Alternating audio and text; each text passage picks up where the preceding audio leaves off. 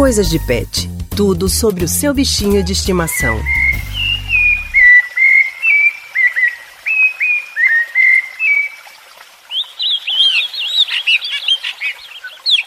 O canto dos pássaros é algo único na natureza. Para ouvir esses sons mais de perto, algumas pessoas criam aves como bichos de estimação.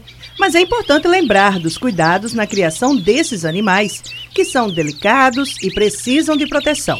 Para conversar sobre o assunto, estamos com a nossa colunista Priscila Miranda. Priscila, boa tarde para você, seja bem-vinda ao Rádio Livre de hoje para a gente falar desse tema tão importante. Oi, Alexandra. Boa tarde. Boa tarde ao Haldney Oi. e aos ouvintes da Rádio Jornal. Pois é, Alexandra, é um tema de muita importância, porque esclarece para quem tem a vontade de criar um pássaro em casa que é preciso atenção, porque eles vivem livres de natureza, né? Então, é complicado a gente enclausurar esses animais somente numa gaiola. Ô, Pri, com essa mensagem que é muito importante e necessária, fala pra gente quais são os pássaros mais comuns de serem criados em casa. Então, Haldane, existem muitas espécies, mas a pessoa tem, que tem o interesse de criar um pássaro precisa adquirir o animal de um criadouro legalizado.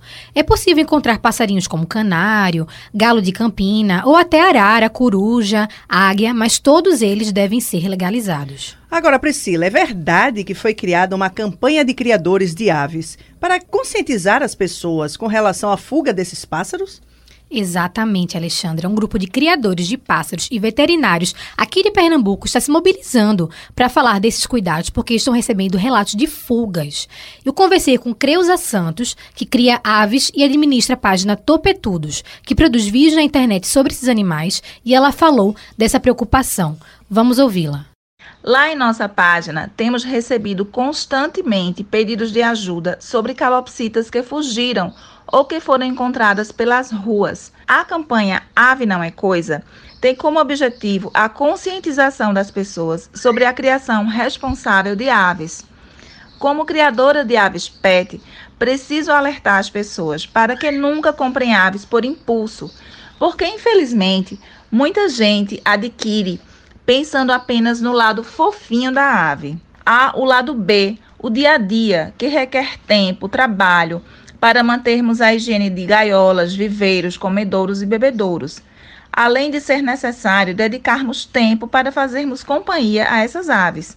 E quem já cria um pássaro em casa, que tipo de cuidado é preciso ter para que esse animal não fuja? É preciso ter um ambiente preparado para a ave, Haldane, até porque se for de uma espécie que não é natural do Brasil, pode provocar um desequilíbrio ambiental na região em que ela for parar. A médica veterinária Natália Costa fala desse cuidado. A nossa mensagem é que as pessoas não adquiram aves por impulso, mas se informem antes sobre a espécie que querem criar e, se já adquiriu um animal, que evite fugas telando janelas e varandas.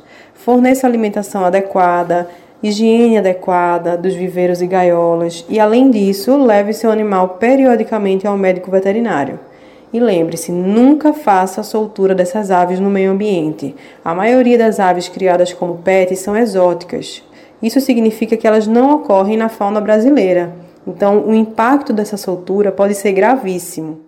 Realmente, Priscila, são informações muito importantes. E a gente reforça sempre aqui na coluna do Coisas de Pet que ter um bicho de estimação é ter uma responsabilidade também de cuidar dele, né? Exatamente, Alexandre. É saber exatamente o que aquele animal precisa para poder viver bem, desde alimentação, vacinas, levar sempre ao veterinário. Os cuidados serão pela vida inteira do pet. Priscila, muito obrigado aí pela sua participação mais uma vez aqui no nosso Rádio Livre. Até semana que vem. Eu que agradeço a vocês por esse espaço, para a gente estar tá sempre aqui falando desses assuntos importantes do mundo dos animais. Obrigada, Priscila. E Priscila volta na próxima semana com mais um Coisas de Pet.